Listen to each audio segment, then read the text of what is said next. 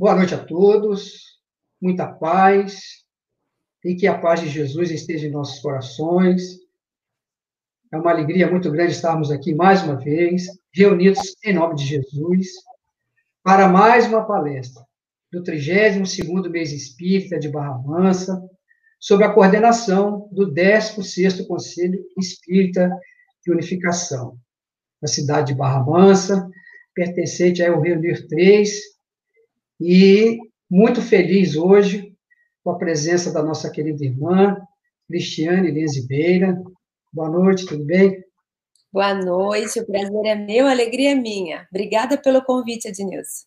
Nossa, a gratidão é nossa.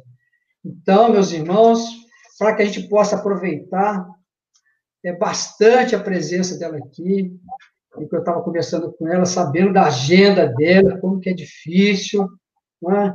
Então, para que, para que a gente possa aproveitar assim, muito a presença dela aqui, nós vamos ler assim, falei que em homenagem a ela, né, em gratidão, nós vamos ler aqui um pequeno trecho que tem como título A Bênção da Gratidão, que é o último livro da série né, da psicológica da Joana de Anjos, né, Psicologia da Gratidão, do médio de Valdo Pereira Franco, Joana de Anjos. É sua homenagem. Né? E aproveitar, já que nós estamos aqui, essa que seria a última palestra, encerrando o nosso mês espírita. Mas falamos que nós teremos uma surpresa no final. Né? Então, a bênção da gratidão. Entre os sentimentos nobres que caracterizam o ser psicológico maduro, a gratidão destaca-se como um dos mais relevantes. A vida em si mesma é um hino de louvor à vida, portanto, de gratidão incontida. Vida, porém, é vibração de harmonia presente em todo o universo, limitada nas diversas expressões pelas quais se manifesta, é um desafio em constante desdobramento na busca de significado. Quando o processo de crescimento emocional liberta o espírito da sombra em que se aturde, nele se apresenta a luz da verdade, que é o discernimento em torno dos valores significativos que o integram no concerto harmônico do cosmos. Então, fica aí essa mensagem para que a gente possa refletir sobre realmente o, o valor da nossa vida. E realmente nós temos que ser muito gratos, sermos gratos a essa grande oportunidade que estamos tendo. Então, convidar a todos para que possamos, neste momento, elevar os nossos pensamentos e buscando sempre essa figura doce, serena, do nosso querido Mestre Jesus, o nosso guia, o modelo da humanidade. E vamos orar. Irradiar essas vibrações de paz, de amor e de carinho, de saúde, não somente a nós que estamos aqui sintonizados, conectados neste momento, mas sabemos que depois muitos terão a oportunidade de ouvir e assistir esta palestra tão importante para os nossos corações. E assim, Jesus, estamos aqui, reunidos em teu nome, em nome dos benfeitores espirituais, que tem orientado e assistido o nosso movimento espírita. E hoje, muito especial, queremos ser grato também a Bezerra de Menezes, hoje que nós, todo o movimento espírita, comemora o seu nascimento, a sua chegada aqui nas terras do Cruzeiro. Ao benfeitor espiritual Zico Horta, que coordena o nosso movimento aqui em Barra Mansa, e a todos os amigos espirituais. Em especial, pedimos pelo benfeitor da nossa irmã, Cristiane Lesibeira, ela possa estar aí assistida e amparada pelo seu mentor espiritual. E assim, Jesus, muito obrigado. E em teu nome, em nome dos benfeitores amigos, e acima de tudo, em nome de Deus, pedir a permissão para dar início a mais uma palestra de hoje. Que assim seja, graças a Deus. Então, a nossa irmãzinha, Cristiane Lins Beira, mais uma vez, muito obrigado por aceitar o nosso convite. Então, ela que é graduada em análise de sistemas, mestre em psicologia escolar, especializada em psicologia indiana, diretora do CEPI, que é um núcleo educacional, que é o Serviço Espírita de Proteção à Infância, que é uma instituição voltada à formação né, do cidadão com base em ações educacionais e assistenciais. O CEPI, né, que é o Serviço Espírita de Proteção à Infância, que é uma entidade com atividade na área de adolescentes, que vai de 11 meses a 14 anos de idade, dedica-se ao mesmo ideal, de oferecer à criança e adolescente e sua família em condições dignas de vida e cidadania. A nossa irmã também, né, ela é vice-presidente da Sociedade Espírita Esperança, na cidade de Amparo, em São Paulo, coordenadora da evangelização espírita infanto-juvenil e coordenadora de grupo de estudos. Participa do desenvolvimento de oficinas de capacitação e professores da educação infantil fundamental 1 e 2, lá da Mansão do Caminho, que é a obra social do nosso querido irmão Divaldo Pereira Franco. E a nossa irmã também, que tem várias obras publicadas, né? a, a, a, última, né, que é A Dança entre os Opostos, falarmos que é uma obra assim, bastante oportuna, né? essa questão aí da polarização, então vale a pena dar uma pesquisada lá para ver o conteúdo dessa obra, que é muito oportuna.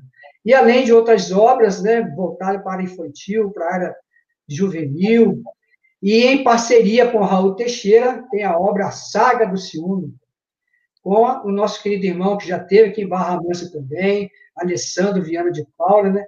Viver no Mundo, reflexões espíritas sobre temas da atualidade, que é maravilhoso também, em parceria com Jorge Eduardo Beira, né? que é o marido dela, os mestres de nossas vidas. E também tem aí uma escritora aí também, junto com ela, parceria, que é a filha, que é a Mariana Beira, né, que é um livro muito interessante, né? Que bicho ainda existe em você? Que é uma reflexão sobre o orgulho. Então, está aí, né, além dos outros livros, né? E a gente lembrava dos livros dela lá na feira do livro, né? Quando uma criança, né? Teve a oportunidade de correr para a gente lá e falar assim, que bicho é esse, né? Então, e a gente montou lá uma tenda infantil. Então, essa é a nossa irmã Cristiana, da qual nós passamos a palavra com o tema Os fins não justificam os meios. Minha irmã, fique à vontade, esteja entre nós. Muita paz. Muito obrigada, Denilson. Obrigada. É um prazer, uma alegria estar com vocês nessa noite de uma comemoração tão linda. Quanto tempo que esse grupo espírita dá continuidade a um trabalho que já começou há tantas décadas. Que Deus abençoe vocês nesse propósito que vocês têm levado com tanta seriedade e certamente fazendo bem para muita gente nos dois planos da vida. A proposta para nossa reflexão, os fins não justificam os meios, é uma tentativa de nos conduzir a refletir também a respeito dos momentos atuais que vivemos, não só no Brasil, apesar de que aqui é, essa situação tem sido bastante intensificada, mas é uma situação que nós temos observado no mundo inteiro. E a proposta é que nós pensemos a respeito disso é, pela luz da nossa doutrina espírita, olhando também pelo viés, pelas lentes dos ensinos do Cristo. Quando nós falamos sobre os fins não justificarem os meios, nós estamos nos referindo à verdade ensinada pelo nosso Espiritismo de que nem todos os caminhos nos convêm. Paulo também trouxe essa advertência. Não basta estar aqui na Terra buscando objetivos. Não basta caminharmos por essa existência procurando troféus, conquistas, resultados gloriosos. Menos importante é isso. Mais importante é como é que nós nos conduzimos para atingir os fins aos quais buscamos. Nosso foco deve ser no caminho. Nossa atenção deve ser para o trajeto. Não viemos aqui para fazer uma ou outra coisa. Viemos aqui para praticar a moralidade, melhorando nosso progresso moral, espiritual, buscando a prática do amor, independente do resultado, da conquista, se vamos chegar a um ou a outro lugar. O mais importante é que nós prestemos atenção na forma como caminhamos. É isso que conta para nossa evolução espiritual. Não tenhamos a pretensão de achar que Deus cobra de nós metas. Né? Não temos metas para cumprir aqui, a qualquer custo. Não adianta chegar para Deus simbolicamente dizendo e afirmando: olha, eu consegui é, é, entregar aí milhões de cestas básicas. Menos importante é isso para ele. Mais importante é aí como é que você conseguiu isso. Você conseguiu por esforço que é válido, que é ético, que é moral, porque você não foi lá para entregar cestas básicas. Você foi lá para crescer e para aprender a amar. O resultado disso costuma ser uma obra social, costuma ser um ato bonito, ético, moral, de amor. Mas o mais importante é focarmos no nosso comportamento, nos nossos pensamentos, na nossa conduta, nas escolhas que fazemos. Atualmente, a vida na Terra tem sido bastante desafiadora. E justamente nos, estamos sendo testados justamente nesse quesito. Parece que os convites e as tentações para darmos um jeitinho, fecharmos os olhos para aquilo que no fundo sabemos que não nos convém, que não é lícito, apesar de ser muito comum e a maioria das pessoas estarem fazendo. Esses convites, essas tentações para deixarmos de lado os nossos valores, as nossas buscas espirituais, em benefício disso ou daquilo, tem fervido. São ofertas e ofertas que estão nos convidando a esses movimentos de esperteza, de jeitinho brasileiro. E um dos temas que nós temos observado muito é justamente o discurso, o quanto nossos discursos têm colaborado para desviar pessoas do caminho ético e do caminho moral. Muitas vezes esses discursos são propositados, ou seja, quem os es expressa, as pessoas que os discursam, estão com a intenção de causar algum tipo de distúrbio e outras vezes não. É, é justamente a ignorância a respeito do assunto ou a falta de uma compreensão maior é que faz com que nossas escolhas não sejam boas, não sejam as melhores. Então, eu estou dizendo aqui a respeito do que nós temos chamado, hoje em dia, de narrativas. Vamos pensar um pouquinho a respeito do que seriam essas narrativas, esses discursos, essas falas acaloradas que têm fervido nos meios de comunicação. Por que isso é novo? Por que isso é recente? Isso é recente porque a nossa possibilidade de expressão tem aumentado com as redes sociais. Hoje em dia, todos nós podemos fazer o que eu estou fazendo aqui que é convidar pessoas para me ouvir e vir para o que estamos chamando de live e dizer a respeito dos meus pensamentos. Eu preparo um discurso, eu crio uma narrativa, eu trago para vocês uma história, uma reflexão que foi eu quem fiz, que diz respeito aos meus pensamentos, aos meus valores e as minhas crenças.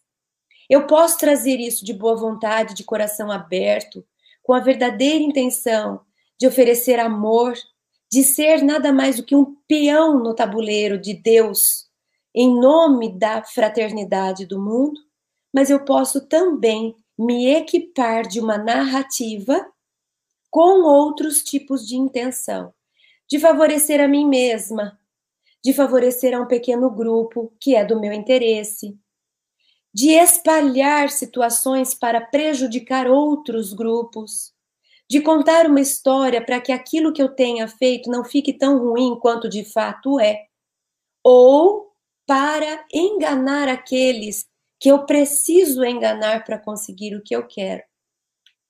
Então, existem sim narrativas que têm boas intenções, existem narrativas que carregam esse peso da, da falta de ética, do interesse pessoal, do egoísmo.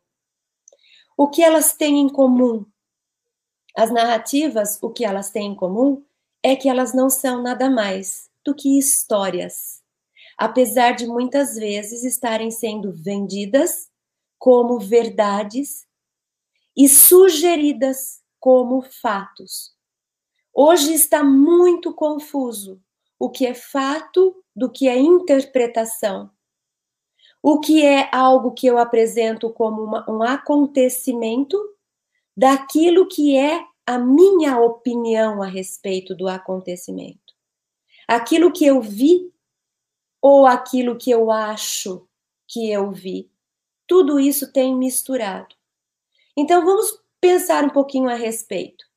Não temos a intenção de conduzir a discussão, a reflexão, nem para um e nem para outro caminho e nem para nenhum caminho específico. Nossa única intenção hoje é conduzir a nós próprios para uma liberdade um pouco maior de consciência.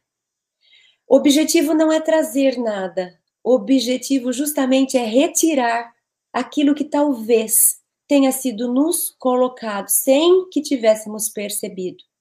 O que eu mais queria hoje é que nós nos despojássemos um pouco de tudo isso que estamos incorporando nos dias atuais e que nós retirássemos como se tivéssemos tirando uma túnica pesada que se chama modernidade, excesso de informação, narrativas, histórias, opiniões, e que nós pudéssemos deixar brilhar novamente o pensamento do Cristo, os ensinamentos libertadores que a doutrina espírita nos oferece.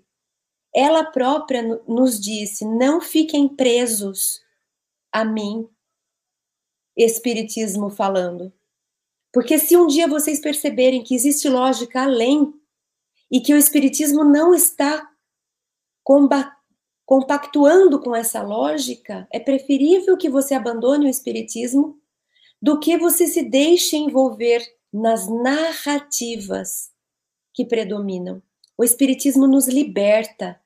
O Espiritismo não nos oferece uma cartilha, pense desse jeito. Ele nos dá as, ele nos oferece as leis divinas para que nós, com nosso próprio livre-arbítrio, em nossa inteligência, venhamos a pensar, a discutir, a debater a respeito de tudo que existe? Será que estamos incorporando? Será que estamos adotando narrativas, muitas vezes fanáticas? Será que estamos, inclusive, incorporando em nosso espiritismo certas narrativas, querendo converter aquilo que adotamos lá atrás, que é sagrado, os ensinos do Cristo e a doutrina espírita, que não é de ninguém, é dos espíritos, é do plano espiritual superior, é da consciência cósmica. Será que não estamos misturando as coisas? Que seriam então as narrativas? Pensando um pouco a respeito disso, no sentido de nos despojarmos para voltarmos a pensar com a mente limpa e o coração puro é assim que nós devemos pensar a respeito de tudo que se nos aparece na nossa realidade, não importa de qual canal venha. Uma narrativa, segundo o dicionário, é um relato de um acontecimento. É um relato de um acontecimento por meio de palavras. Na narrativa, o narrador, que é quem conta o acontecimento por meio de palavras, ele é o que constatou aquilo que ele diz. Ele é que observou e agora é o intermediário entre o que aconteceu e o que nós vamos ouvir e o que nós vamos ver. Se não tivermos a oportunidade de estar presente para observar com nossos próprios olhos aquilo que o narrador nos conta, não podemos dizer que estamos de posse dos fatos, mas da forma como o narrador nos relata os fatos.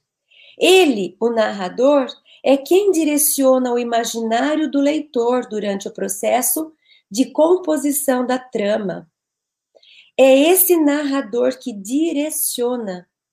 Então, quando nós ligamos a TV, procuramos um canal no YouTube, ouvimos alguém nos contar a respeito de qualquer situação que seja, será que temos consciência de que o que nos chega é uma narrativa? Quer dizer o quê? Que quem me conta é alguém que está me apresentando a sua interpretação, o seu ponto de vista, a sua versão a respeito do fato que ele viu, leu, aprendeu, achou, pensou. Será que eu tenho consciência de que o que ele me traz não é nada mais do que a versão dele a respeito daquele tema? Ou será que eu já saio adotando isso como uma verdade? Afinal de contas, a pessoa que está dizendo é doutor, é entendido, sabe das coisas, está do meu lado, me interessa, a opinião dele me interessa, me favorece, bate com o que eu quero, com o que eu penso. Eu fico confortável quando eu ouço essa narrativa. E eu incorporo, porque aí agora eu tenho mais munição ainda para metralhar da minha parte com as minhas narrativas. A gente ter opinião, a gente expressar a nossa opinião é saudável. É assim que a gente cresce. Mas eu brigar por causa da minha narrativa, eu ofender, eu apresentar a minha narrativa como verdade, que é o que tem acontecido, independente do lado do que nós estamos falando, dos tantos lados que existam, Onde está a flexibilidade da gente ouvir um discurso e falar assim: isso é só um discurso? Eu posso ouvir o discurso do outro lado. O Adnilson não estava falando para nós agora há pouco da polarização? Quem de nós está aberto para ouvir os diferentes pontos de vista? Quantos de nós estamos filtrando apenas narrativas que concordam com a nossa? Onde nós vamos chegar a respeito disso? A rede social abriu sim possibilidade da gente se expressar, mas é preciso ter muita cautela e atenção.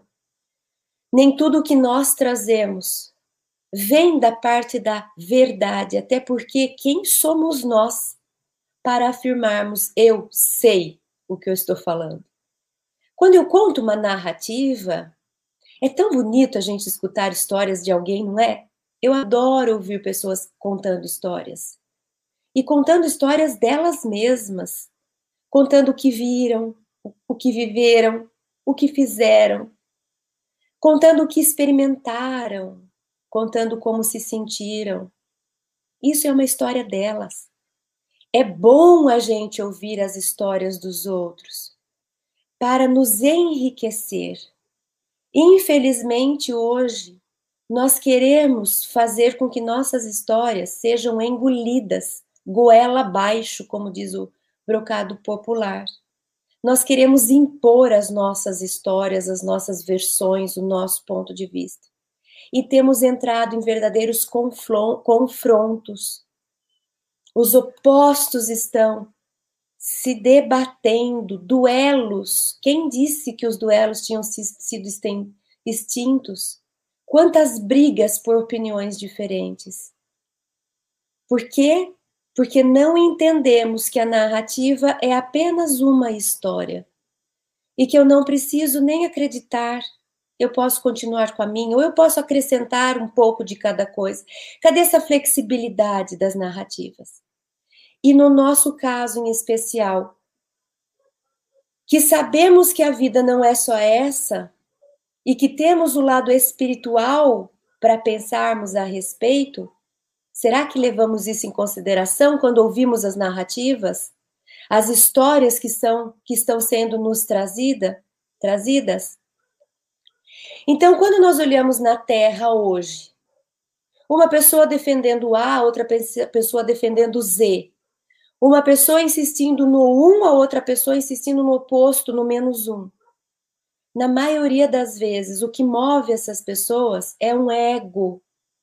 Está todo mundo prestando atenção no seu próprio mundo, no seu próprio interesse dessa única existência. Resumindo, para ficar mais fácil, a maioria de nós está correndo atrás para ficar rico, famoso, poderoso, influente, custe o que custar, roubando, mentindo, enganando, ludibriando, distorcendo, falseando. Tudo isso está na moda hoje em dia, infelizmente os fins parece que estão justificando os meios. Eu preciso ter dinheiro, mas não é qualquer dinheiro. Eu preciso ter muito dinheiro. Mas muito dinheiro que eu não consiga nem contar. A que custo? Qualquer um. Eu me vendo, eu vendo minha família, eu vou para cadeia, eu passo vergonha, eu perco meu nome, a minha honra, não tem problema, contanto que eu adquira dinheiro eu preciso ter poder, a que custo?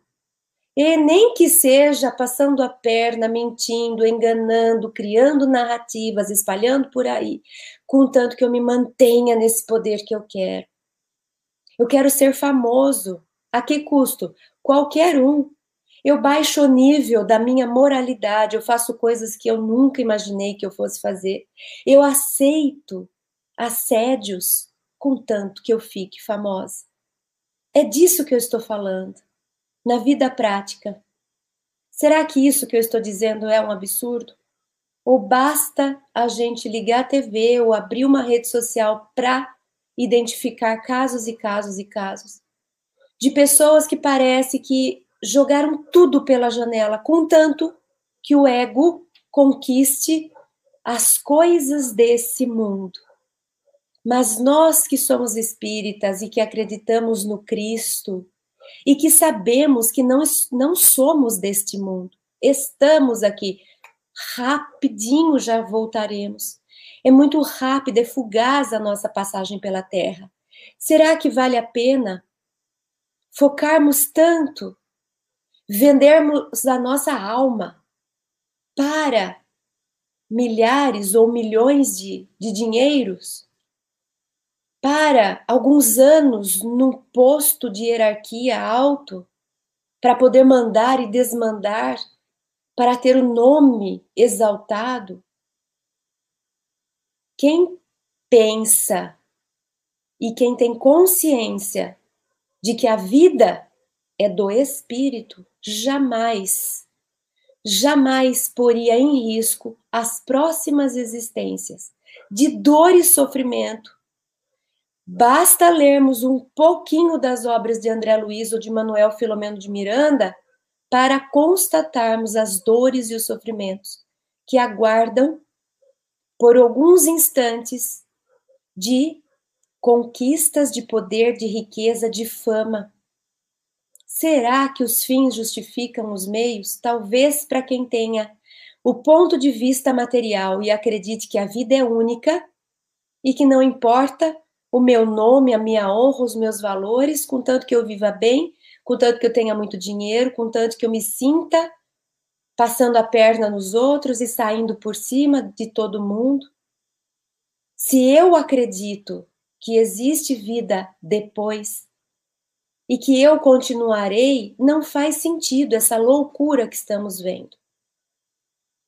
E como é que estamos caindo nessas enrascadas? Nós que somos espíritas, que já lemos André Luiz e Manuel Filomeno de Miranda, que estudamos Kardec, que fala a respeito da lei de causa e efeito, que já lemos a obra O Céu e o Inferno, que tem metade do livro com exemplos de reencarnações de vários tipos. Como é que estamos caindo em narrativas e nos arrastando em brigas, vendendo nossa alma no sentido de aceitamos o que não é ético? Como assim? Como que defendemos aquilo que não é ético? Será que não estamos misturando ou caindo nessas narrativas? Porque a conversa é boa, porque faz sentido, porque é, é bem interessante o que se apresenta, porque eu não sei nem, nem contra-argumentar. Então, vale a pena, pelo menos, estendermos o olhar para o futuro e lembrarmos que não estamos aqui para viver de forma egoísta, para vivermos de acordo com o que nos interessa em termos de ego Estamos aqui porque precisamos evoluir em espírito.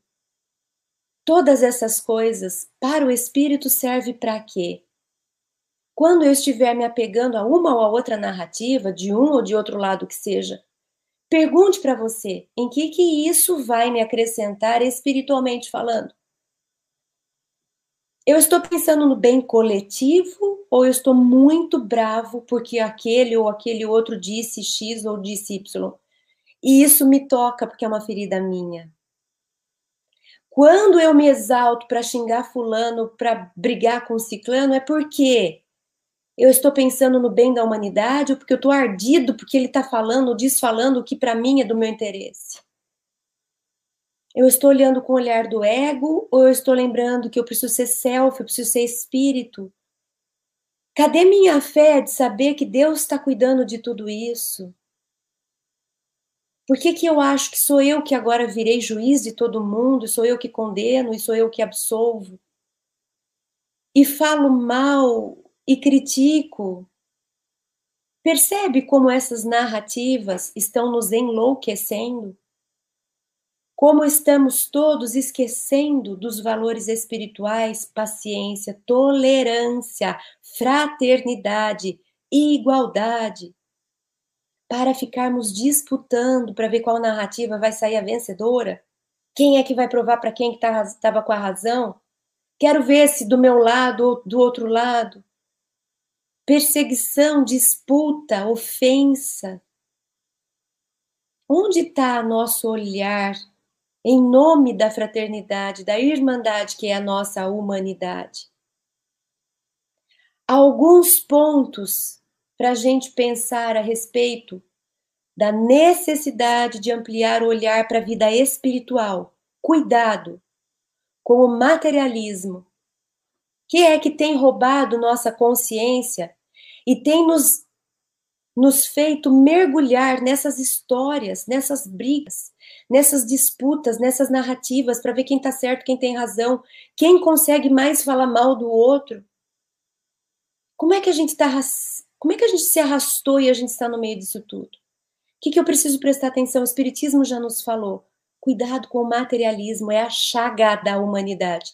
Porque o materialismo nos convida a olhar a vida de hoje, achando que tudo o que eu preciso fazer é para ter coisas daqui, para viver bem aqui para ter uma vida de prazeres.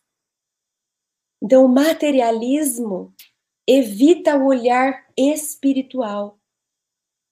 Combatei o, o materialismo, o espiritismo nos ensina.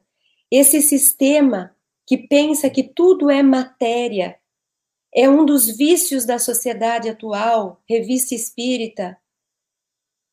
Ele vem nos trazer nos distanciar da vida futura, porque não nos lembra que depois da, da morte ele acha que tenho nada, não tenho nada, tem vida depois da morte. Está lá no Evangelho. Como é que nós podemos fazer para o Espiritismo melhorar e acelerar o progresso? Questão 799.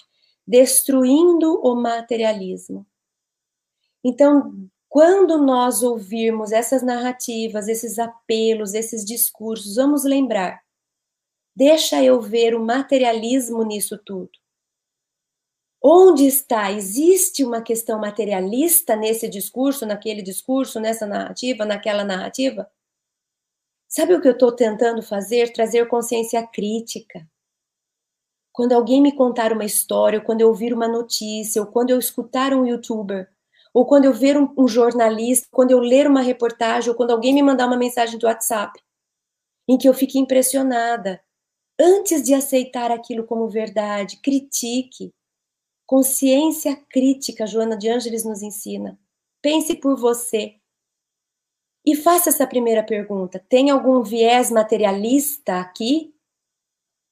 Eu enxergo algo de materialismo nesse discurso ou é espiritual? Está focando aqui ou está lembrando que a vida é além dessa própria matéria que nós estamos, onde nós estamos imersos? Atenção para o viés materialista. Faça essa crítica. Vamos, vamos pensar que nem as peneiras lá do Sócrates. Passe pelas peneiras, critique aquilo que te chega. Critique para ver se aquele aquele discurso tão lindo, que parece tão bonito, e parece que está ajudando tanto, faz tanto sentido. Olha para ele e veja, isso tem algo de materialista ou não? Segundo ponto, utilitarismo, segunda peneira. Sabe o que é utilitarismo? Essa corrente filosófica muito antiga que vem lá dos grandes filósofos gregos que tem a ver com essa história de que os fins parece que podem justificar os meios, é uma forma de consequencialismo, porque repousa na ideia de que são as consequências, ou melhor, os resultados, é que determinam se uma coisa é boa ou ruim. Lembra do Robin Hood? O Robin Hood, primeiro, ele, ele tirava daqui para devolver para quem era o dono. Era um justiceiro.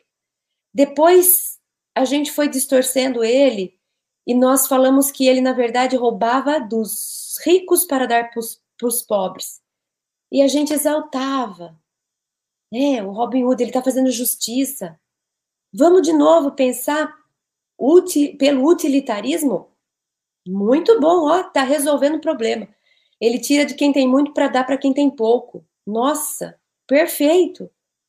O resultado foi bom. Quem tinha muito, agora tem. Quem tinha muito ficou com menos. Pronto, consegui. Foi útil o que eu fiz. Mas foi justo? E se eu acho que foi justo, cabe a mim fazer justiça? Agora eu estou brincando de Deus? Sou eu é que vou falar para quem, quem tem que dar para quem? Sabe aquele dilema moral que a gente diz assim: quem é que eu quando tem um trem e ele tem uma bifurcação e eu tenho o poder de alavanca se o trem vai para cá ou para lá. E eu digo assim: e aí, trem? Você for para cá, você cai numa ribanceira. Se você for para cá, você mata alguém que está no trilho. Para onde que eu puxo? Sabe esses dilemas morais? É isso. E o utilitarismo vai falar para a gente assim: olha, é, faça o que der mais lucro. Ah, mas e se eu fizer algo que dá mais lucro, mas que é antiético? Tá valendo, porque o que vale é o resultado. Então, se você conseguir fazer com que milhares de pessoas tenham comida amanhã, faça. Ah, mas para eu conseguir fazer com que milhares de pessoas tenham comida amanhã, eu preciso matar alguém. Eu vou matar um só. Eu mato um pego o dinheiro dele e dou de comer para milhares de pessoas. O utilitarismo vai falar, de uma forma rasa, eu concordo, mas só para efeito de estudo aqui, ele vai falar assim: olha, é por aí mesmo, porque vale o melhor resultado, não importa os meios que você consiga. Será que isso a gente acredita como espírita? Será que nós vamos brincar de Deus e vamos tomar decisões? Materialismo, utilitarismo, Sabe Maquiavel, o que, que Maquiavel falava? Esse manipulador. Lá no livro Príncipe, ele dizia assim: E aquele que, com mais perfeição, soube agir como raposa, saiu-se melhor. Mas é necessário saber bem disfarçar essa qualidade e ser grande e dissimulador. Tão simples são os homens e de tal forma cedem às necessidades presentes que aquele que engana sempre encontrará quem se deixe enganar. Eu vou fazer uma coisa que eu acho que é legal, mas para conseguir isso, eu preciso enganar uma meia dúzia pelo, pelo caminho. São ignorantes mesmo? Eu conto uma narrativa bem bonita, eu conto uma história que convence, e eles me seguem e eu faço aquilo que eu acho que deve fazer, porque na final de contas eu tô meio que de Deus e sou eu que quero decidir as coisas, então a minha narrativa é melhor do que a dos outros, então eu vou fazer isso, engano umas pessoas pelo caminho. Esse livro, O Príncipe, vai ensinar como você ser um bom governante. E a base é justamente essa. O povo é ignorante, conte a narrativa que eles gostam distorça as palavras para que eles entendam mais ou menos a ponto de te aceitar, de aceitar aquilo que você fala, porque afinal de contas eles não sabem pensar, são ignorantes. Então, você sabe, porque você é melhor, né? Então você é que decide por eles. Mas se você contar a história inteira, eles não vão saber tomar a decisão. Então conta uma história para convencer. Maquiavel ensina um governante a ser simulado e dissimulado, a enganar e a manipular, porque o povo não tem maturidade para receber um governante transparente. Não parece que nós estamos falando dos dias atuais? Porque isso tem, sei lá, 500 anos. Então, olha só o que o, que o príncipe, que Maquiavel diz. Por isso que a gente fala as pessoas são maquiavélicas. Porque ele diz isso. Você é muito bom para esse povo que está aí. Não gaste tempo e energia tentando fazê-los entender. Conte uma história que convence. Fala uma coisa bonita que eles vão ficar admirados e te seguir. E então, faça o que você quer. Porque você já os deixou na teia da manipulação, da dissimulação. Seja simulado e dissimulado. Não parece que nós estamos falando dos dias atuais? São todas dicas, os sofismas, a arte da persuasão. Os sofismos, os sofistas, eles não tinham compromisso lá na, na época dos gregos, eles não tinham compromisso com a verdade. Eles acreditavam que a verdade era daquele que tinha um discurso mais bonito, mais elaborado, aquela pessoa inteligente que consegue distorcer as coisas, que tira aquilo que não está bom segundo o seu ponto de vista, que dá uma floreada na história, e a gente fica admirado e a gente segue o que ele fala, porque ele fala tão bonito. É aquela pessoa que, quando a gente vai jogar um jogo e a gente perde, ele vem com um discurso tão intrínseco que no fim você perdeu, mas você já não sabe se você perdeu e no fim você já acredita que na verdade é ele que ganhou e não foi você e, e mistura tudo na nossa cabeça. Já viram gente assim?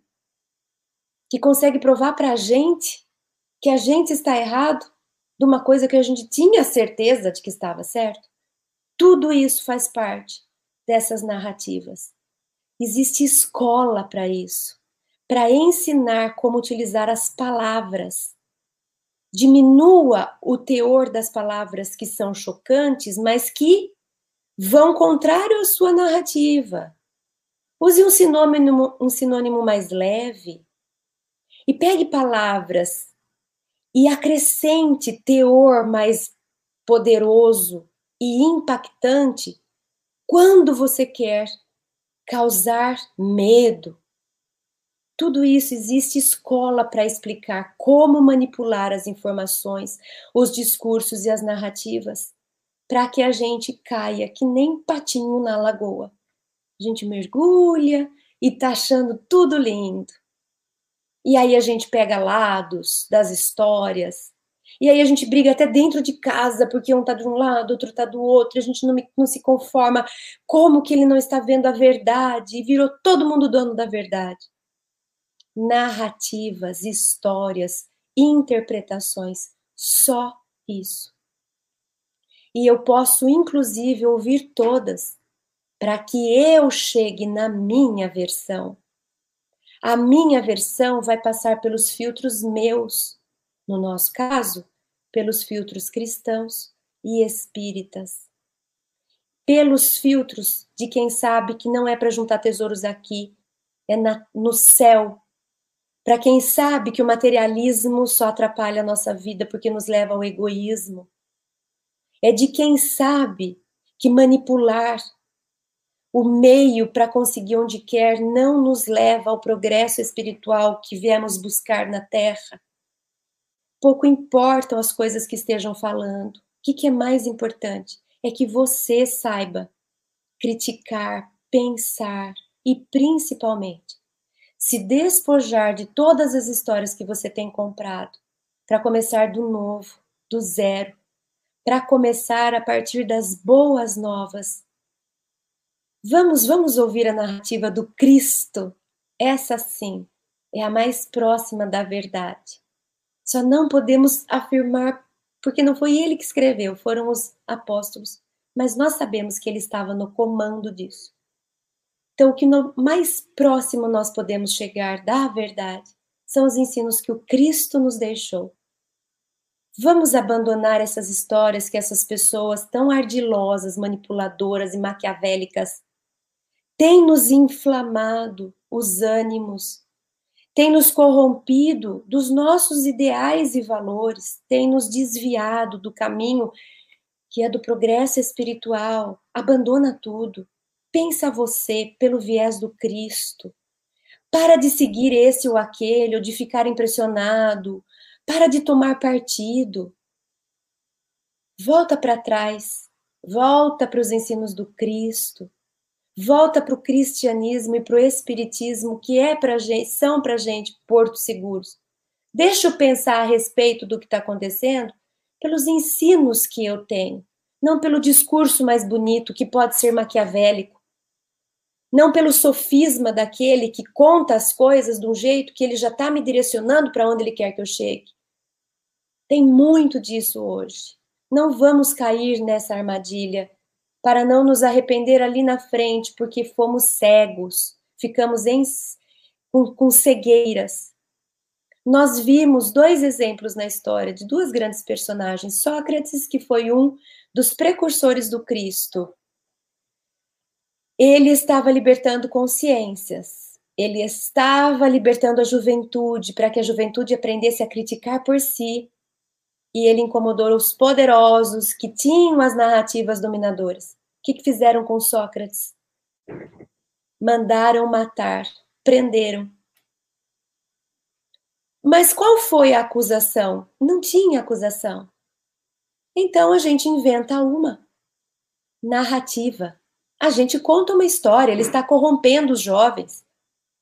Mas precisa ter prova? Não, não precisa. Se a gente falar bastante todo mundo acreditar, ninguém vai lembrar de prova, todo mundo já vai ficar sabendo que é assim, é assim mesmo.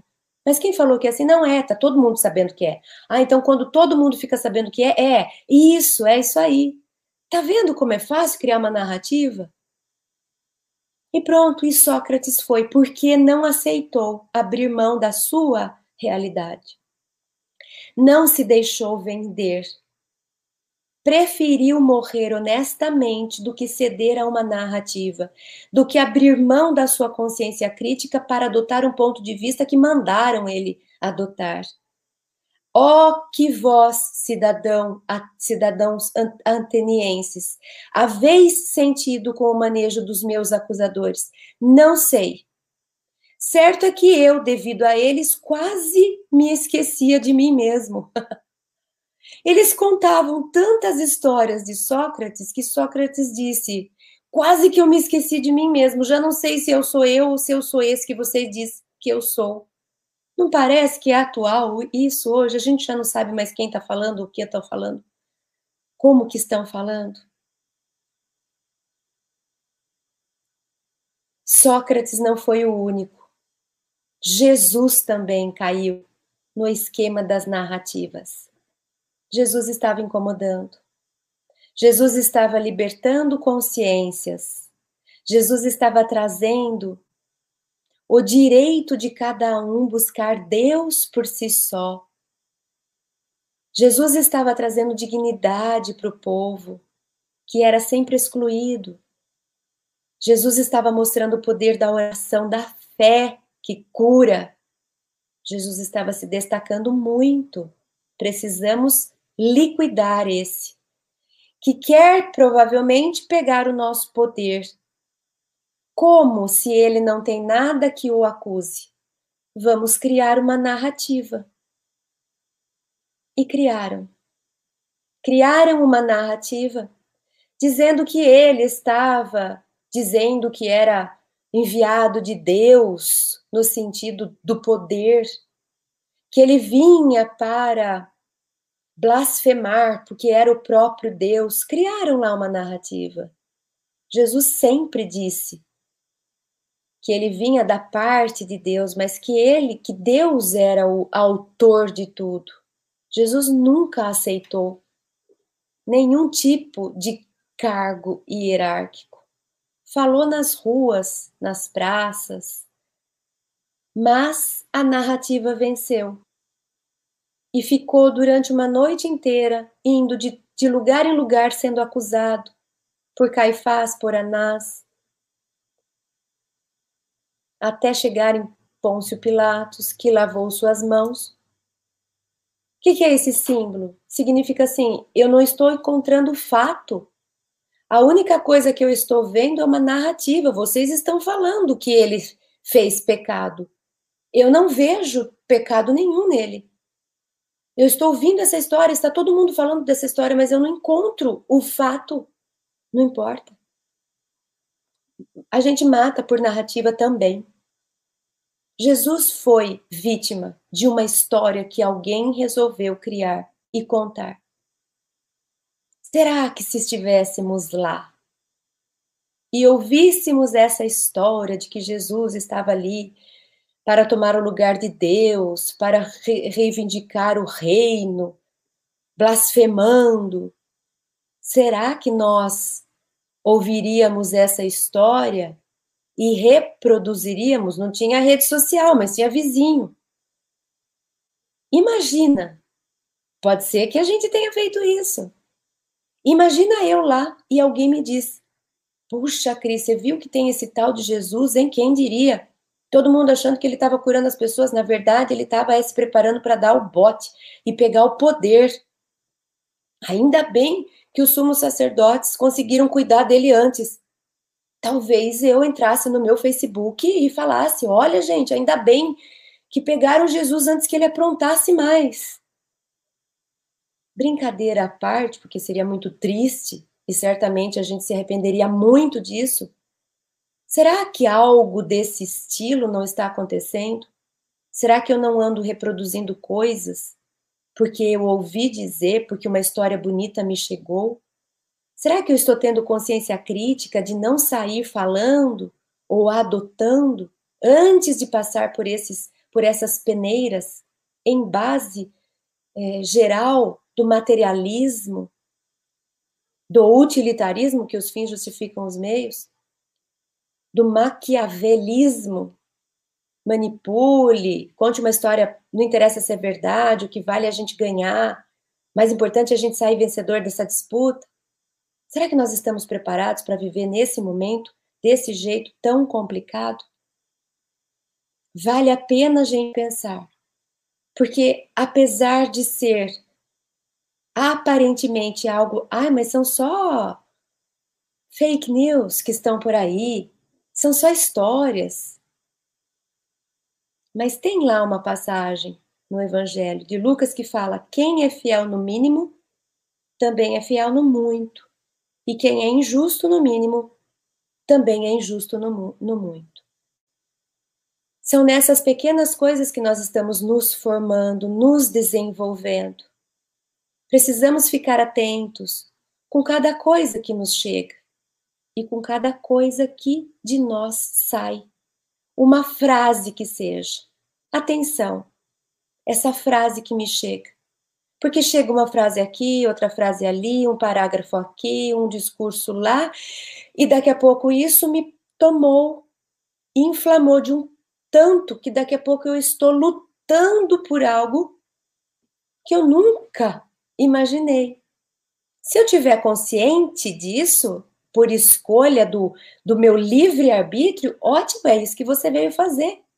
Siga seu caminho e vai firme. O problema não é o que nós estamos fazendo, é se estamos conscientes do que estamos fazendo.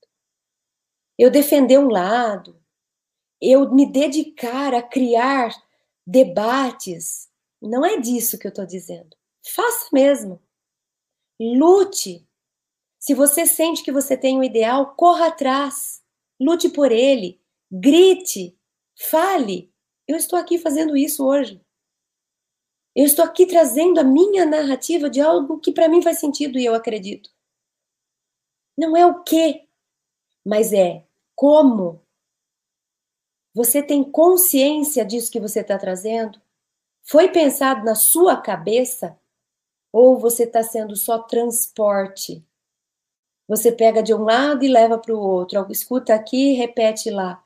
Você é uma antena repetidora ou você é uma central que emite? É isso que eu estou querendo dizer. Para terminar, a gente deixa essa singela figura de imagem. Não seja uma antena repetidora, seja uma antena emissora. Pense com sua cabeça.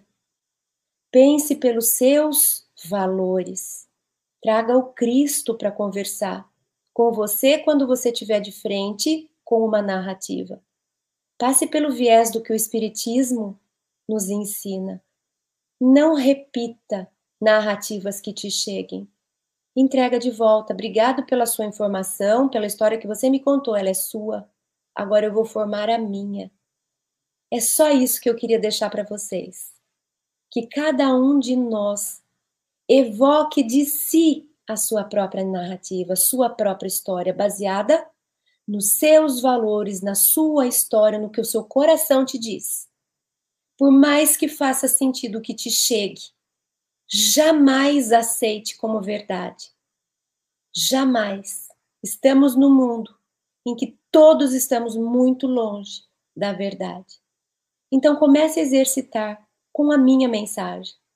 Pega para você e analisa se é o meu discurso de hoje, se o meu tema de hoje, se minha reflexão de hoje faz sentido para os seus valores. Se bate com o que você pensa. Se estão de acordo as, as minhas palavras e os meus pensamentos com o que o Cristo trouxe, com o que o Espiritismo nos ensina. Começa fazendo um exercício e pense com sua própria cabeça a respeito do assunto que eu trouxe hoje. E depois Leve isso para as próximas histórias que chegarem até você. Consciência crítica, gente, é isso. Mente desperta. Mente desperta para não nos deixarmos envolver nas malhas negras que estão sendo tramadas pelos espíritos ainda imperfeitos, nossos irmãos revoltados, que nós sabemos que estão ainda entre nós muita atenção.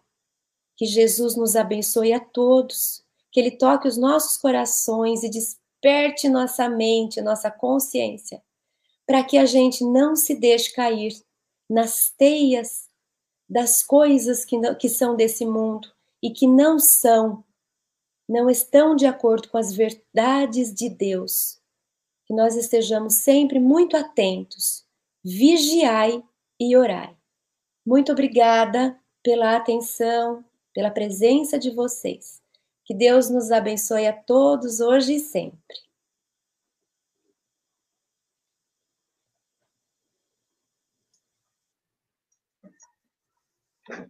Cristiane, em nome de todos que estão aqui mandando os agradecimentos, a palavra-chave aqui mais uma vez é gratidão. Que Jesus, os amigos espirituais, seu mentor, continue te amparando, te assistindo nesse trabalho glorioso de divulgação e difusão desta doutrina consoladora. Muito obrigado mesmo. É, é maravilhoso, muito bom. Então, temos aqui, né, a gente fala assim, né, não dá para falar o nome, são, são tantos aqui, mas os nossos irmãos que dirigem as nossas instituições aqui, né, estão vendo que nossos irmãos de outras regiões, e é, é só, é só gratidão. Eu que agradeço, gente. Eu estou me sentindo aqui entre amigos, porque eu vi aqui muita gente que a gente conhece. Obrigada pela paciência de me ouvir. Uhum. Perdoe qualquer coisa. Espero que a gente se encontre novamente e que a gente possa receber realmente essas boas vibrações que os bons espíritos nos oferecem sempre. O Vadinho está aqui te mandando um abraço. Obrigada, Vadinho. Rosane também ouvi. Obrigada, gente. Todo mundo aqui muito feliz. Né? E lembrando, meus irmãos, aquela hora a gente falou do, dos livros né, da nossa querida irmã, e, e, é muito interessante porque toda a obra, todo o livro né, é, da nossa irmã Cristiane e a parceria também, são doados todos para a obra O Remanso Fraterno, do nosso querido irmão José Raul Teixeira, cidade de Niterói. Então, que coisa maravilhosa, né? Então, tudo que ela escreve, todo o trabalho dela, né, é lá doado lá para o Remanso Fraterno, que é a editora Frater, né? Então, que maravilha, muito obrigado mesmo. E a gente gostaria, né? É, nossa, até falei com ela uma hora, né? Podia falar mais, né, Cristiane? É, não, já falei demais já. Então, e lembrando, né, meus queridos irmãos, que se Deus quiser, passando tudo isso, teremos, quem sabe, a oportunidade de tê-la aqui, em Barra Mansa, aqui na nossa região, de forma presencial. Né? Será uma alegria. Né? Será uma, uma, alegria para os nossos corações. Né? Então, eu lembro quando o ano passado, falei, quem sabe, né, em 2019, mas aí observando a agenda dela, já estava com viagem marcada lá para a Suíça, é. para a Alemanha, fazer o seminário lá, acompanhado do Zé Raul Teixeira. Então, falei, é. nossa, mãe, né, vamos deixar para uma outra oportunidade. Então, é muito deixar para o Covid. Aí o Covid deixou todo mundo quietinho, cada um na sua casa. Exatamente. Aí veio essa oportunidade aqui, né, da gente poder. Então, começamos com Bahia, né? depois Bahia novamente, aí fomos lá para a Flórida com o nosso irmão Marcelo Neto. Que legal. Viemos para o Rio de Janeiro, né, com a nossa irmã Leila Brandão, e agora Amparo, São Paulo. É, o mundo inteiro. O mundo inteiro. E a semana que vem, né, nós não vamos encerrar hoje, então, a surpresa é essa, né? A é. semana que vem nós teremos Brasília, né? Opa! com a nossa querida irmã Marta Antunes. Né? Muito bom. Então, a Marta Antunes, que é vice-presidente da Federação Espírita Brasileira, né? E vai vir com o tema O Sermão da Montanha. E porque o tema central do nosso mês espírita, né, de 2020, que é essa obra aqui, o Evangelho Rede Vivo. Né? E a nossa querida Marta Antunes, ela que coordenou né, esse trabalho né, e, e organizou. Né? Então, essa obra da Federação Espírita Brasileira. Então, esse ano de 2020, a gente faria toda uma campanha, né, divulgando esse trabalho, da, de implantar né, o estudo do Evangelho na, nas instituições espíritas. Né? Então, mais um ano que vem, se Deus quiser, mas a obra já está aí. Que então, bom. a semana que vem, sermão da montanha. Oi? Que trabalho lindo, parabéns. Né? Então, mais uma vez, muito obrigado, Cris. A gente, para encerrar, eu gostaria muito né, que você fizesse a prece para nós, encerrando essa noite muito, mas muito especial. E nós que estamos vivendo aqui, né, esse momento difícil com relação à pandemia, o mundo inteiro, mas o nosso Rio de Janeiro, nosso estado, passando realmente por mais uma situação de muita dificuldade. Então, sabemos que Jesus né, realmente segue né, conduzindo essa grande nave que é o planeta Terra, Ismael, que governa espiritualmente o nosso Brasil, e com certeza o benfeitor espiritual que governa o nosso Estado, com certeza atento àquilo que está acontecendo. Então, mais uma vez, muito obrigado, e obrigado pela presença de todos. Obrigada. E as suas palavras e a prece. Adnilson, deixa só eu responder para a Ju Santos, que eu estou vendo aqui, ela perguntou onde comprar o livro. Então, todos os livros que eu, que eu escrevi são da editora Frater, que é a editora da Sociedade Espírita Fraternidade, do Raul Teixeira. Então, pelo site da editora Frater, ela tem a livraria online. Todos os livros estão lá e todos são revertidos, o, o, a verba é revertida para o remanso fraterno. Então, vocês estão colaborando com a, com a, com a obra social do Raul Teixeira quando comprarem qualquer um dos nossos livros. Então, é, o, é, é no site da editora Frater que vocês podem encontrar a, a livraria online onde tem os livros. Então, vamos orar para agradecer.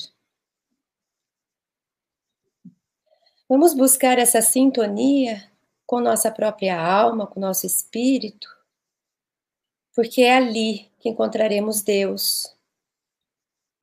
Vamos agradecer pela vida atual, tão desafiadora, mas também repleta de oportunidades de segurança, de proteção, de inspiração, de orientação para aquele que buscar. Gratidão, espíritos amigos, enviados do Cristo, nossos anjos, que Deus nos abençoe a todos, aos nossos queridos amigos, familiares, mas também aos irmãos do mundo, que seu amor venha e corra a nossa humanidade, tocando os corações, despertando as consciências, envolvendo todo mundo em muito amor e muita luz. Ajuda-nos a promover esse mundo mais próximo ao de regeneração, que em breve o amor, a fraternidade possa ganhar força entre todos nós. Perdoa os nossos desafios, as nossas dificuldades, aquilo que não temos vencido. Ajuda-nos a nos fortalecer, em especial na fé e esteja sempre com cada um de nós. Obrigada por tudo, que a sua vontade seja feita sempre sobre a nossa. Que assim seja. Graças a Deus. Obrigado. Obrigada. Obrigada. Um bom domingo para vocês. Bom trabalho, que Deus abençoe vocês. Parabéns pelo que vocês têm feito aí pela doutrina, pelo Cristo, pela humanidade. Nós é que agradecemos.